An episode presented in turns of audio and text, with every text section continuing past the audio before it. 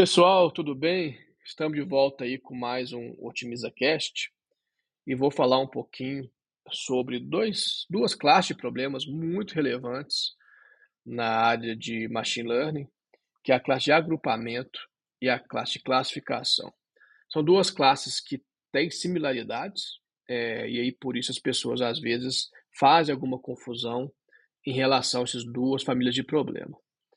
É, basicamente, o que difere um problema do outro é se você tem um aprendizado supervisionado ou não. O que eu quero dizer com aprendizado supervisionado? Se eu conheço alguns dados onde os labels já indicam de qual grupo alguns amostras fazem parte.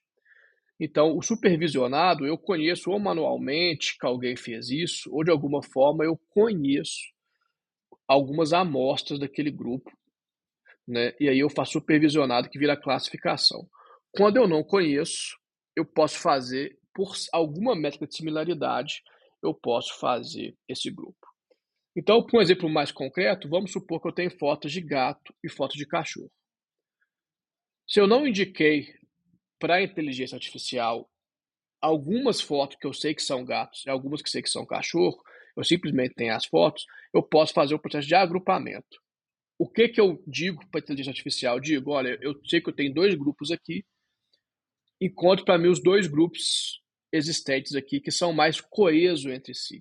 Então, o que difere basicamente da, da, das técnicas de agrupamento é a medida dessa, dessa coesão, medida de distância entre os elementos. Então eu quero elementos próximos, elementos parecidos. Então os parecidos são de um grupo. Então eu coloco coisas parecidas no mesmo grupo.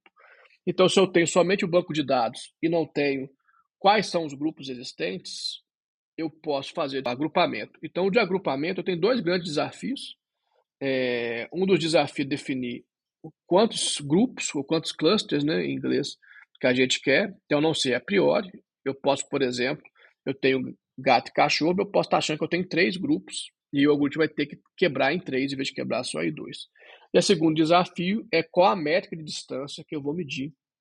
E a métrica de distância é o complexo, porque se for uma imagem é de uma forma, se for um som é de outro jeito, se for um dado é, numérico é de outra maneira, então isso tudo pode acontecer. Quando nós vamos para o problema é, de classificação, é o mesmo problema, só que eu já sei quantas classes eu tenho. Então, eu sei, eu tenho duas classes, três classes. E já conheço algumas amostras de cada classe. Então, já sei, por exemplo, eu tenho mil fotos de gato, mas pelo menos 20 fotos ali eu já sei que são de gatos. Então, eu falo para o algoritmo, essas 20 fotos aqui é da classe 1, da classe gato. E pego mais 20 fotos da classe 2 de cachorro e faço daqui é da classe 2 de cachorro. E aí eu faço um classificador para as amostras que eu não tenho ainda esse label, né, que eu não sei de que classe que ela pertence. Então a grande diferença é que nesse outro caso você tem esse conhecimento de quantas classes são e, e de alguns representantes daquela classe, que é esse daí é o que te usa para aprender com o sistema. Então você conhece a resposta certa de algumas perguntas. Com esse conhecimento você consegue fazer o aprendizado supervisionado. O supervisionado é quando se tem um professor, né? É essa que é a ideia lá no, no IA. Então, a partir do momento que você tem alguém dizendo aqui é classe A, aqui é classe B, e você vai ter um mecanismo de toda vez que você dizer que o A é B e que o B é A, de dizer que está errado e fazer um acerto, isso é o um mecanismo supervisionado.